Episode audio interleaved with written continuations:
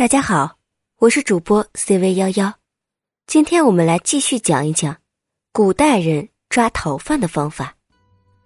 古代还出台了保甲制度，这种制度是古代最常用的一种统治百姓的手段，以户作为基本单位，其次就是设甲长和设保长，而连坐的意思就是，只要有一个人犯罪，那么所有的街坊邻居。都会被牵扯其中，所以，要是有人犯罪了，周边的所有人都会被抓去问话。如果发现有人包庇，那就是死罪。所以，古时候交通不发达，乡里乡亲的都是再熟悉不过的人了。要是来了个陌生人，他们一眼就能看出来。而这时候，谁都不想受到牵连，所以就会被人们举报。古代官府对于举报犯人的悬赏力度都特别的大，一般都是几百两到几千两。对于罪孽深重的逃犯，赏金甚至达到了上万两。而古代的时候，十两银子就够一家人吃一年了。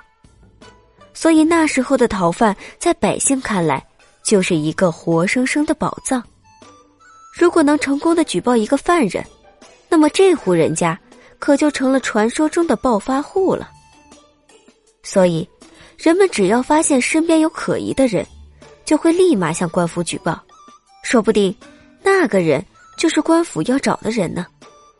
除此之外，古代还有一些专门从事这方面的人，他们专门帮助官府寻找逃犯，所以就算通缉令上画的再丑，官府也不用担心抓不到犯人。有了这么多种手段，犯人就算有天大的本事，也逃不掉。所以啊，影视剧中的那些通缉令，大家看看乐呵乐呵就好。那些仗剑走天涯的侠客，真按史实来，出门五十里就能被人民群众扭送归案，海捕文书，他们还真排不上号。真上了通缉令的，比如梁山一百零八好汉。你们见他们哪一个是因为通缉令被扭送归案的？